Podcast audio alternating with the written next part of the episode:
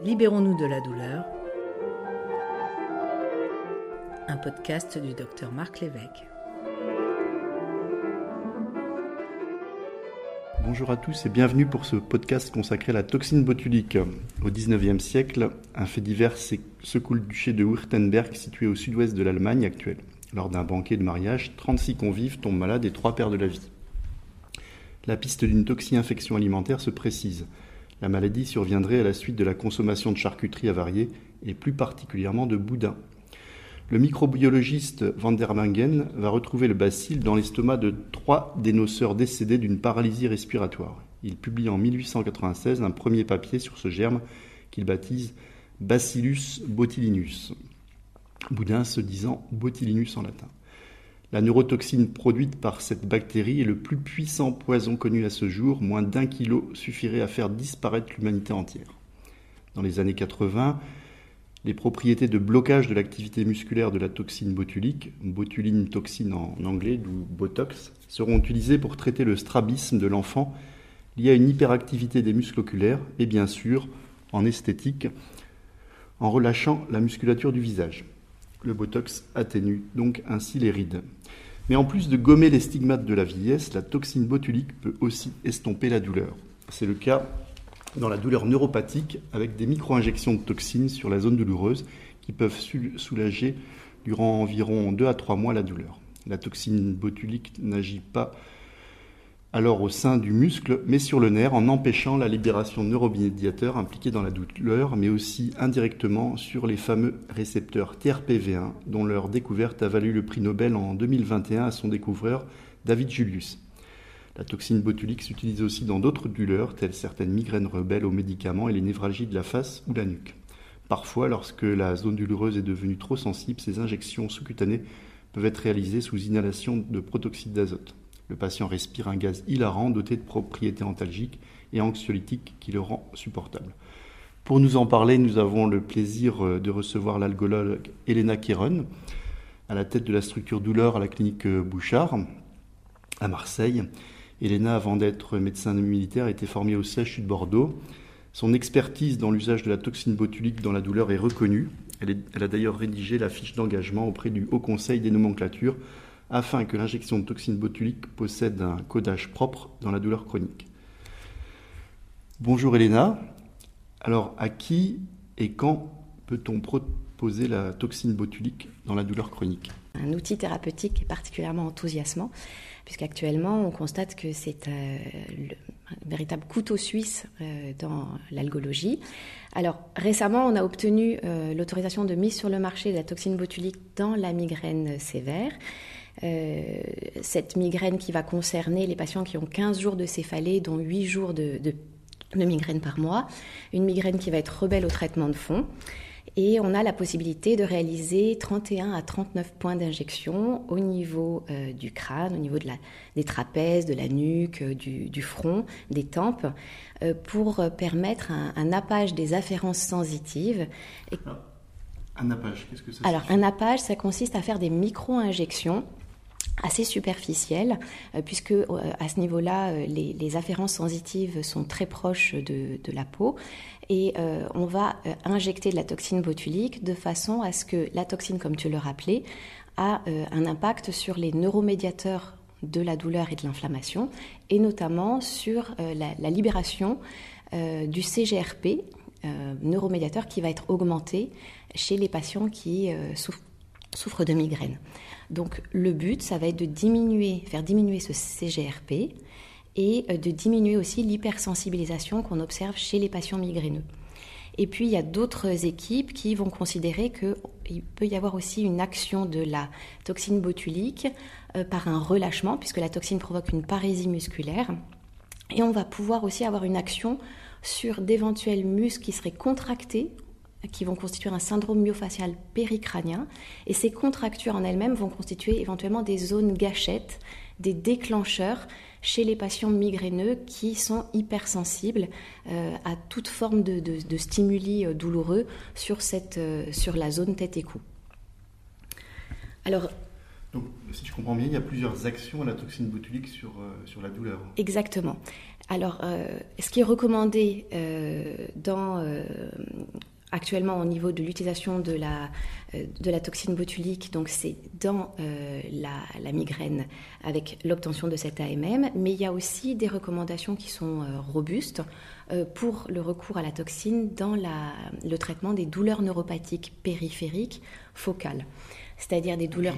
L'AMM, ça Alors, l'AMM, c'est l'autorisation de mise sur le marché donc pour cela, il faut qu'il y ait des travaux suffisamment robustes, des, méta-analyses, euh, des essais euh, contrôlés, randomisés, qui permettent d'avoir euh, des, éléments de preuve valables pour que on puisse émettre des, recommandations au niveau des sociétés savantes.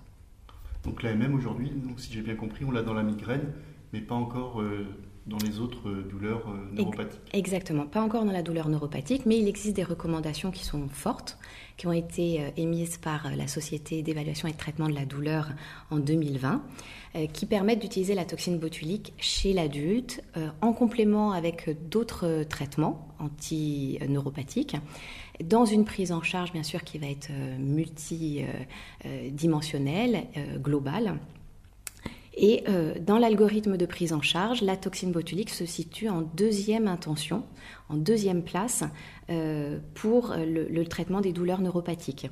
Et, c'est intéressant parce que c'est un traitement qui va être ciblé, qui va être focal, et donc euh, qui nous permet de limiter le recours éventuellement au traitement antineuropathique dont on connaît les effets indésirables systémiques, alors que la toxine botulique a un profil de sécurité intéressant et peu d'effets indésirables. Donc les antineuropathiques qu'on connaît habituellement, c'est les antiépileptiques, les antidépresseurs et parfois même la, la morphine.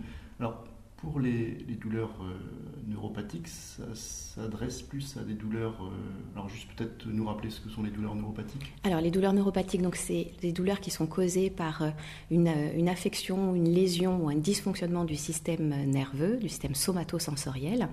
Euh, et quand on est donc face à des douleurs. Alors comment ça se manifeste Alors déjà, on est dans le cadre des douleurs neuropathiques qui sont périphériques.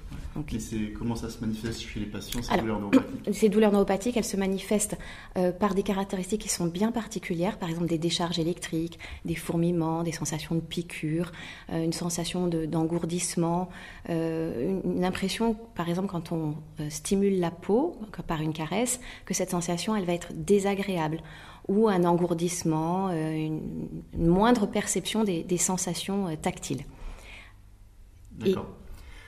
Donc ça, les douleurs neuropathiques, tu m'as dit, mais les douleurs neuropathiques euh, qui sont, qui sont plus focalisées, si j'ai bien compris. Alors exactement, parce que en fait, on peut pas, euh, on peut pas cartographier, on peut pas injecter une zone trop étendue. Euh, d'une part parce que c'est techniquement un petit peu compliqué, et puis d'autre part parce que ça ferait ça nous engagerait à utiliser des doses de toxines qui sont importantes. Et là, on est face à la problématique du coût aussi de, de cette molécule. D'accord. Donc euh, en, pratique, là, donc, on a bien compris que c'était des patients qui ont des douleurs neuropathiques, qui sont plutôt focalisées, c'est bien ça? C'est ça. Alors qu'est-ce que, comme exemple par Alors exemple, par exemple, bah, les douleurs post-chirurgicales qui sont assez fréquentes, hein. par exemple une cicatrice euh, qui aurait des caractéristiques neuropathiques, euh, éventuellement une, une, amputation aussi, hein, des douleurs de, de moignon, des douleurs post-zona ou des douleurs dans le cadre du diabète. Euh, des douleurs aussi qu'on peut observer chez les patients qui ont euh, des cancers et qui ont bénéficié d'une radiothérapie. Euh, voilà, il peut y avoir différentes situations de, douleurs neuropathiques. À partir du moment où elles sont accessibles, par exemple, je, pense à certaines douleurs neuropathiques au niveau du visage, il faut faire attention aussi puisque la toxine botulique a un effet sur la musculature, un effet parésien, c'est-à-dire que ça provoque une paralysie. Euh, on ne peut pas envisager de toxiner euh, des zones euh, qui vont être impliquées dans la mimique faciale sans qu'il y ait éventuellement un, petit déficit sur la, musculature faciale. Donc voilà, il y a d'autres éléments qui sont importants de, prendre en compte. Sinon, ça leur fera un lifting, si j'ai bien compris. Alors, un lifting, mais qui peut être un petit peu asymétrique et ce n'est pas le but recherché. D'accord. Alors, pour ces traitements locaux, on entend aussi parler d'un autre, un autre type de traitement, là, avec des, patchs de, de piment. Alors dans quel cas on utilise l'un, dans quel cas on utilise l'autre? Alors, euh, les, les, patchs de, de, piment, les patchs de capsaïcine qui sont euh, hautement dosés, donc en capsaïcine à, 8%, euh, vont être utilisés en, première intention dans, dans, l'algorithme de, de, prise en charge de la, de la douleur neuropathique. la toxine botulique intervient, elle, dans, dans la, en seconde ligne. en pratique, ce qu'on fait, c'est que dans les, dans les centres euh, et dans les structures d'évaluation et de traitement de la douleur, on va euh, utiliser les, deux aspects, les deux topiques en alternance puisqu'on a un rythme d'application et un rythme de réinjection euh, qui va être défini. Donc pour les patchs, on peut appliquer tous les deux à trois mois. Et pour la toxine botulique, comme elle est dégradée au bout de trois mois par l'organisme, on peut réinjecter effectivement au bout de trois mois. Donc on va essayer de positionner les deux en alternance pour qu'on ait une longévité, une pérennisation en fait du bénéfice antalgique pour les patients, ce qui permet chez certains patients de ne même pas recourir à certaines euh, molécules euh, antineuropathiques. Donc ça, ça peut être relativement intéressant. D'accord, donc une alternance de, de patch de capsaïcine et de micro-injections. Exactement qui vont euh, petit à petit euh, épuiser la douleur Alors en fait, euh, il, va y avoir une repousse des fibres sensitives, des fibres, des petites fibres. parce que, en, fait, ce qu'on observe, c'est qu'il y a une, une, dégradation, une destruction des fibres lors de l'application de la capsaïcine qui va se fixer sur ces fameux récepteurs TRPV1, qui va les défonctionnaliser, la fibre involue, mais elle repousse. Et donc c'est ça qui définit la périodicité de réapplication. Et au fur et à mesure de la repousse, elle repousse de plus en plus saine. Et de la même façon, la, toxine botulique, euh, on observe un phénomène de sprouting, c'est-à-dire il y a une repousse axonale. Et cette repousse axonale, effectivement, on, observe aussi que les, récepteurs TRPV1 euh, peuvent être moins excitables au fur et à mesure des repousses. Donc voilà, il y a un véritable intérêt à euh, une complémentarité. à une complémentarité et puis euh, voilà, à, faire ce soin de façon euh, répétée. D'accord. Alors en pratique, euh, ce soin, comment il se, il se déroule là pour avoir un peu une, une idée Ça se fait dans quel cadre Comment ça se, Alors pour la, pour la toxine botulique, alors le cadre il est quand même très codifié puisque c'est une molécule de la réserve hospitalière. Donc ça implique de faire ça en douleur chronique dans une structure d'évaluation et traitement de la douleur qui bénéficie d'un hôpital de jour avec un, environnement euh, adapté. Euh, le patient euh, vient pour son soin, il bénéficie de micro-injections le, geste est relativement euh, rapide. Ces micro-injections, c'est comme une petite seringue C'est une petite seringue, une petite aiguille qu'on utilise euh, à insuline. Euh, on va effectuer des injections de 5 unités par site. chaque site va être espacé de 1,5 à 2 cm sur une zone qui est cartographiée par le médecin algologue qui, qui est formé à l'utilisation de la toxine botulique. Et on peut parfois utiliser des, euh, procédés euh, à visée antalgique avant de faire ces injections. Parce que certains patients qui ont cette fameuse allodynie, c'est-à-dire à peine on les touche, c'est extrêmement douloureux, on peut appliquer des crèmes euh, anesthésiantes avant, comme de l'EMLA, ou dans certains cas, on peut réaliser aussi ces injections sous gaz mélange écumolaire d'oxygène et de protoxyde d'azote pour que le geste soit plus confortable. Voilà, c'est un geste qui est relativement euh, aisé à faire, assez rapide. Euh, et euh, ensuite, le patient sort. Voilà, c'est un geste qui se fait en, ambulatoire. Mais on peut le faire, si j'ai bien compris, qu'à l'hôpital ou en clinique. On peut Exactement. pas faire ça durant une, consultation. Pas du tout. Pour, pour des raisons de, de tarification, pour des raisons de, de, lié au fait que vous disiez, tu disais, c'est des soins qui peuvent être douloureux, c'est ça? Alors, c'est pas tellement le fait que ça puisse être douloureux, parce que finalement, c'est globalement bien supporté par les patients. Non, c'est vraiment parce que c'est une molécule de la réserve hospitalière, donc elle n'est pas dispensable en officine de ville, à la différence de la toxine botulique pour l'esthétique, hein, qui peut être récupérée par le patient et c'est lui qui la paye. Là, la toxine botulique, elle va être financée par un forfait sécurité ou un, forfait hospitalier qui va permettre d'absorber le, coût de la molécule. D'accord. On peut avoir une idée à peu près du, coût de, ces... Alors, au niveau du, flacon, alors ce qu'il faut savoir, c'est que en fonction de l'indication, euh, le nombre d'unités va, varier. Donc, par exemple, pour la migraine, euh, on va utiliser jusqu'à 200 unités et le coût du flacon de 200 unités varie entre 270 et 290 euros. Pour des, indications de, de douleurs neuropathiques focales, on peut parfois utiliser seulement 50 unités et le coût donc va être, va être moindre. Alors, est-ce qu'il y a des risques à ces, injections? Alors, euh, tu l'as dit là sur le, visage, ça peut effectivement provoquer une, asymétrie euh, disgracieuse, mais est-ce qu'il y a des, risques ou des contre-indications à ces... Alors, il y a des contre-indications. La contre-indication euh, incontournable, c'est c'est la, myasthénie. Euh, la myasthénie, c'est une maladie qui va euh, générer une, faiblesse musculaire. Et on sait que comme la toxine botulique va empêcher la, libération de l'acétylcholine et va créer elle-même une faiblesse musculaire, c'est une contre-indication. D'autres contre-indications existent bien sûr à la, toxine botulique en elle-même. D'autres maladies comme la sclérose latérale amyotrophique. Et puis, on va éviter. La euh, maladie de Charcot, hein, c'est ça C'est ça. Et on va, euh, bien sûr, on ne va pas injecter de toxine botulique chez une patiente euh, enceinte ou allaitante. Ensuite, il faut faire attention à l'utilisation concomitante de certains antibiotiques, comme les aminosides, dont l'effet peut être majoré. Et puis, on évite de faire de la toxine avant une intervention chirurgicale, parce qu'on peut avoir des réactions avec les, les curares éventuellement. Alors, par exemple, pour ce qui est de l'anticoagulation, euh, ce n'est pas une contre-indication à partir du moment où, où elle est euh, contrôlée.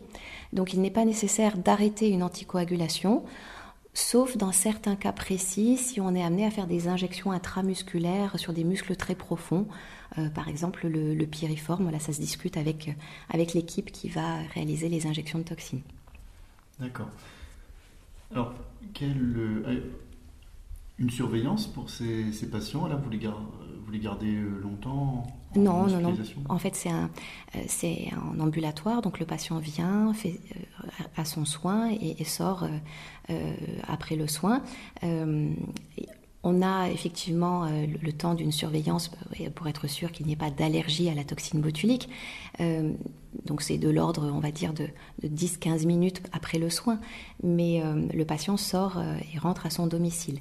Alors il y a des consignes de sécurité qui lui sont données, bien sûr. Il faut éviter euh, de réaliser euh, des efforts physiques intenses, de faire une kinésithérapie, de masser la zone ou de l'exposer au soleil. Euh, voilà, on, donne ces consignes de, sécurité. Par exemple, s'il arrive en voiture, il peut reprendre le volant sans... Il peut reprendre le volant sans aucun problème. à, la, seule petite, on va dire, condition, effectivement, que s'il a eu une antalgie euh, de la douleur induite par les soins éventuels par euh, Méopa, par le protoxyde d'azote, euh, on, va le garder un petit peu plus longtemps, voilà, le, temps qu'il récupère complètement toute sa vigilance. Alors quel, quel conseil vous donnerez aux, patients finalement qui vont bénéficier de, de cette, ces injections de toxines botuliques Alors, quel conseil avant qu'ils en bénéficient ou une fois qu'ils en ont bénéficié? Bah, Oui, est-ce que c'est... Est-ce qu'ils parce que parfois ils ont de, l'appréhension là. Est-ce que c'est justifié? Est-ce qu'il y a des, recommandations après, euh, après les injections de, toxines Alors c'est un produit qui a vraiment un profil de sécurité qui est très intéressant. Euh, ça en fait un outil euh, qui est vraiment bien maîtrisé et qui est, qui est tout à fait proposable à un large panel de, patients. Au niveau, euh, au niveau de la technique, c'est une technique très simple. Euh, c'est relativement facile à, réaliser par un, praticien qui est formé.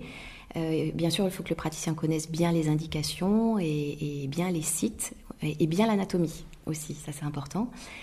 pour, pour ce qui est du patient, c'est un, un, soin qui est très bien toléré. il y a quelques effets indésirables, mais qui sont relativement banals, rapidement résolutifs. Et qui sont très peu sévères. Par exemple, on observe parfois des, un peu de fatigue après l'injection.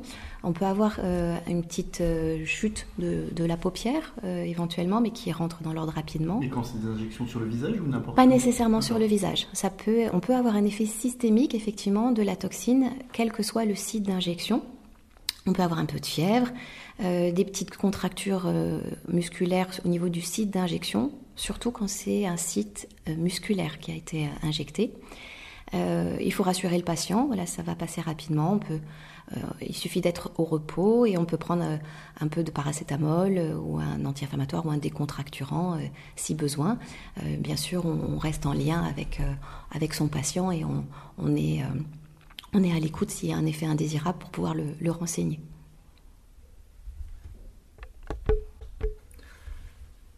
Parmi les questions qui reviennent souvent, c'est est-ce que je continue mes médicaments, les, antiépileptiques, Neurontin, Lyrica, les antidépresseurs, ou bien est-ce que je dois les, arrêter pour ces, traitements par euh, toxine botulique alors, on conseille aux patients de poursuivre, bien entendu, les, traitements de, fond euh, spécifiques. Euh, ensuite, on revoit le patient en consultation de réévaluation pour évaluer effectivement le, bénéfice antalgique de la toxine botulique. Et si on observe effectivement une réduction euh, de l'intensité de la douleur, une amélioration de, sa qualité de vie, on peut envisager de lui proposer une diminution des approches pharmacologiques. Donc c'est ça qui est intéressant, euh, c'est que ça, peut permettre euh, d'avoir moins recours euh, à l'approche médicamenteuse et donc de diminuer également l'impact en termes d'effets secondaires potentiels de, ces traitements.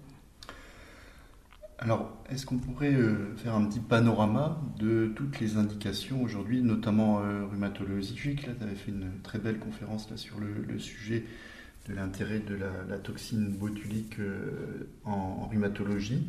Est-ce qu'on peut commencer par, euh, par ça? Parce que je crois qu'il y a un petit peu de, littérature euh, sur le domaine. Alors, dans quelle indication recommander euh, la toxine en, rhumatologie Alors, comme tu dis, effectivement, il y a une recherche euh, qui est très active euh, en, rhumatologie.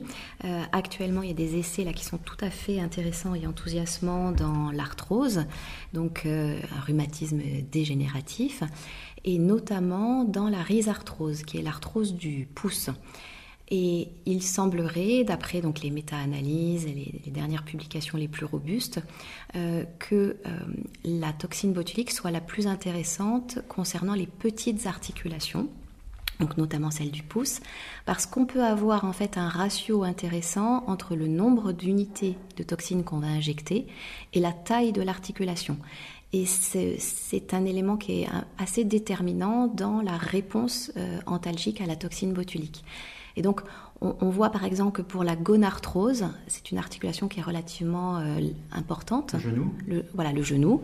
Euh, et, donc, il faudrait probablement des doses de toxines euh, très élevées. voilà, donc les, dernières, les, derniers résultats en, lien avec, avec ces études montreraient qu'on s'orienterait plutôt vers de petites articulations. Il y a eu des travaux aussi dans, dans l'épaule, dans, euh, dans l'arthrose de, la cheville et puis dans l'arthrose de la hanche aussi.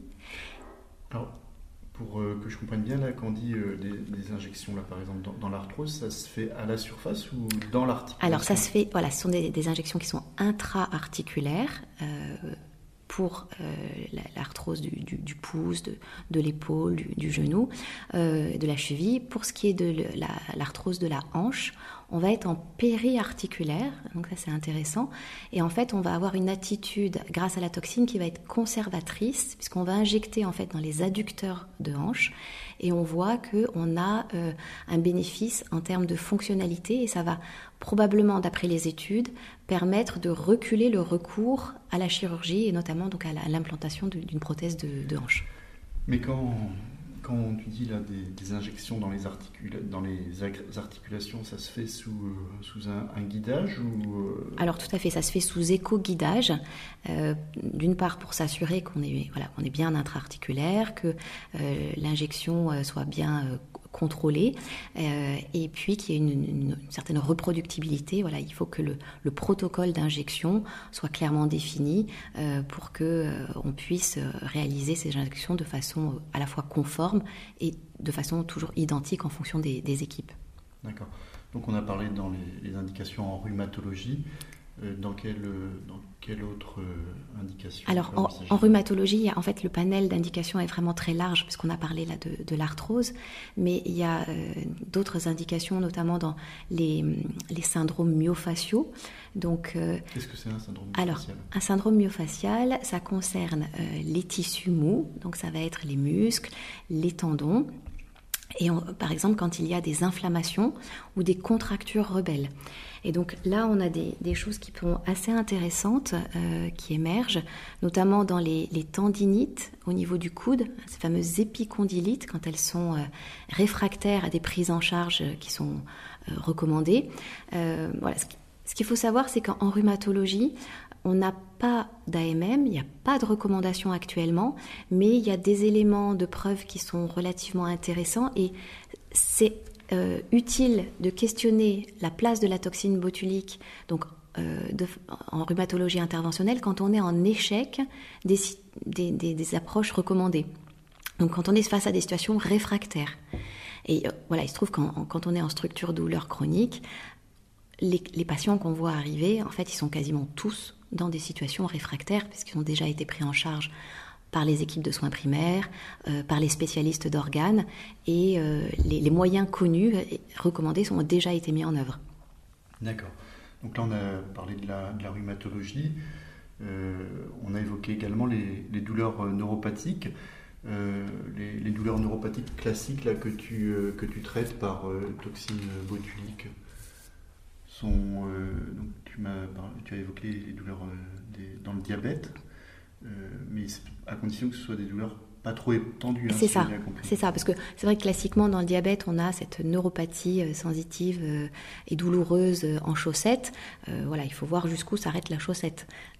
Et, puis sur, par exemple, sur, sur les pieds, il y a certains sites d'injection qui sont quand même un petit peu sensibles. Donc on va privilégier par exemple le coup de pied pour réaliser ces injections. les injections plantaires sont un peu plus douloureuses. Alors, les injections plantaires, par exemple, on peut en faire, euh, pour rebondir euh, sur, sur ce site, euh, dans les aponevrosites plantaires rebelles, ces fameuses fascites qui embêtent vraiment les, patients quand ils posent les pieds au sol et qu'ils ont des, douleurs à cause de ces inflammations. voilà, là, on, est par exemple amené à, utiliser une crème anesthésiante, le méopa, parce que ce sont des injections qui sont un peu plus profondes et un peu plus sensibles. D'accord. Et le, Morton, par exemple, dans le pied, ça se. Alors, le, le, Morton, donc le névrome de Morton, euh, qui est un, renflement euh, du, nerf qui va être responsable de douleurs euh, importantes et de douleurs à caractère névralgique, on peut effectivement recourir, en cas d'échec de, l'injection de corticoïdes, à une injection de toxine botulique éco-guidée pour diminuer la, la douleur neuropathique. D'accord. Dans le cadre de la douleur, là aujourd'hui, on a un recul d'à peu près combien de, temps sur, euh, sur l'efficacité de ces, douleurs neuropathiques? Ça fait combien de temps à peu près dans, notre pays là, que l'on propose Alors, ça fait longtemps qu'on utilise la toxine, hein, parce que la toxine, elle est connue, comme tu disais, depuis deux siècles. Hein. donc on a bien avancé depuis. Euh, ça fait une bonne dizaine d'années euh, que les équipes euh, l'utilisent. elle est recommandée maintenant, comme je disais, depuis 2020. On a donc suffisamment de recul sur la toxine botulique dans la douleur chronique, mais il faut savoir que les équipes, par exemple, de médecine physique et réadaptation, euh, utilisent la toxine botulique depuis euh, des années. Ça fait partie des premières indications, des premières AMM. Donc, on commence à avoir un certain recul sur euh, les réinjections répétées. Ça, c'était la grande question en douleur chronique, où effectivement les, indications sont plus récentes.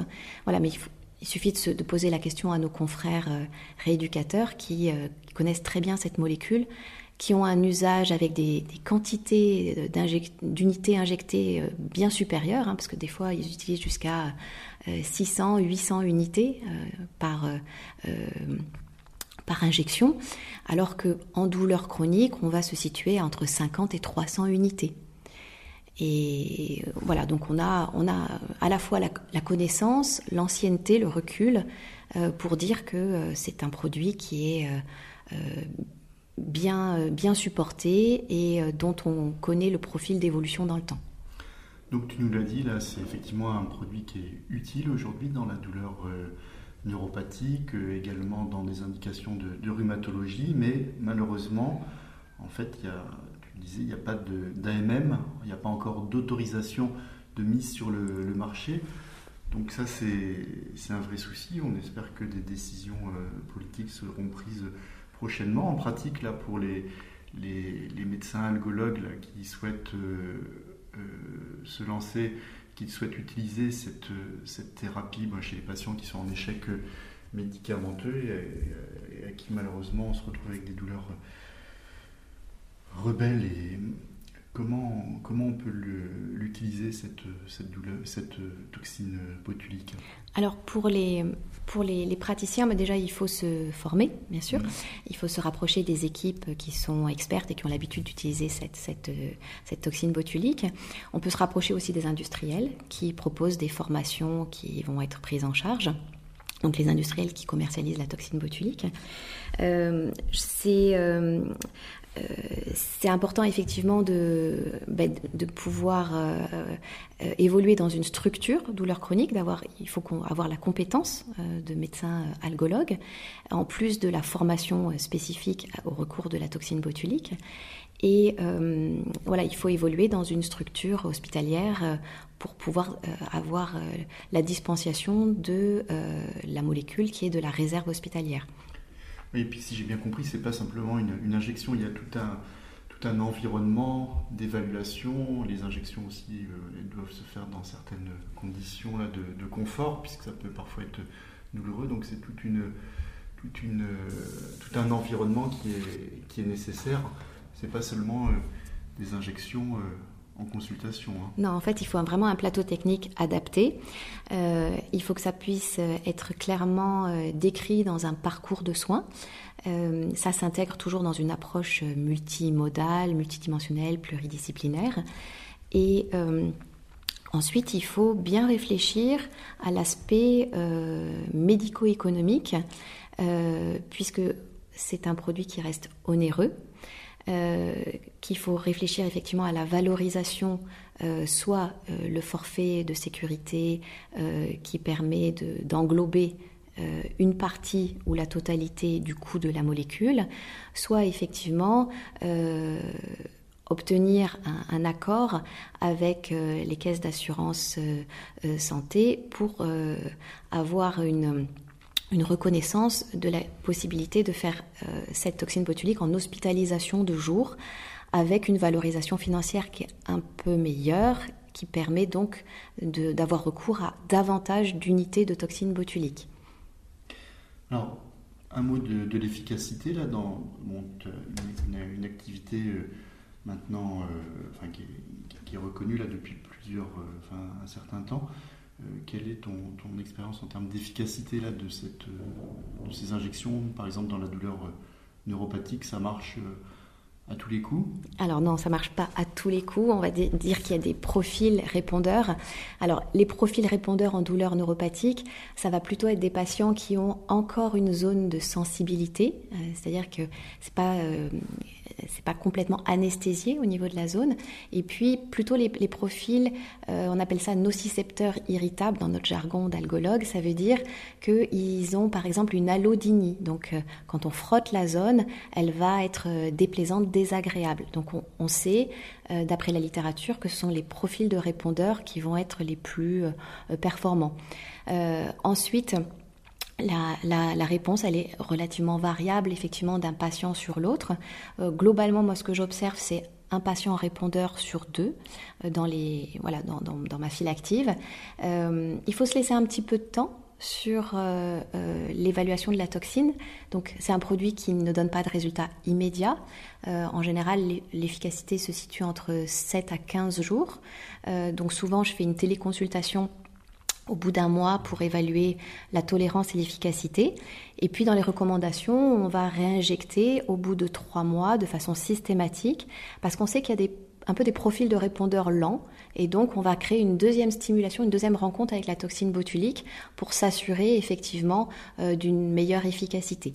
Donc voilà, se fixer deux injections à trois mois d'intervalle euh, pour apprécier, le, pour avoir le recul suffisant sur l'efficacité de la toxine botulique. Bah, c'est un vaste, vaste panorama que l'on a fait sur la toxine botulique. Un grand, un grand merci, hein, Elena, de tes, de tes éclaircissements. Là, c'est vrai qu'on regrette que cette thérapie euh, prometteuse soit encore euh, au niveau, euh, j'allais dire, remboursement, cadre réglementaire, dans une situation un petit peu fragile. On espère que les choses s'amélioreront dans les, les, mois et les années à venir. Un grand merci, Elena. Merci, Marc. Música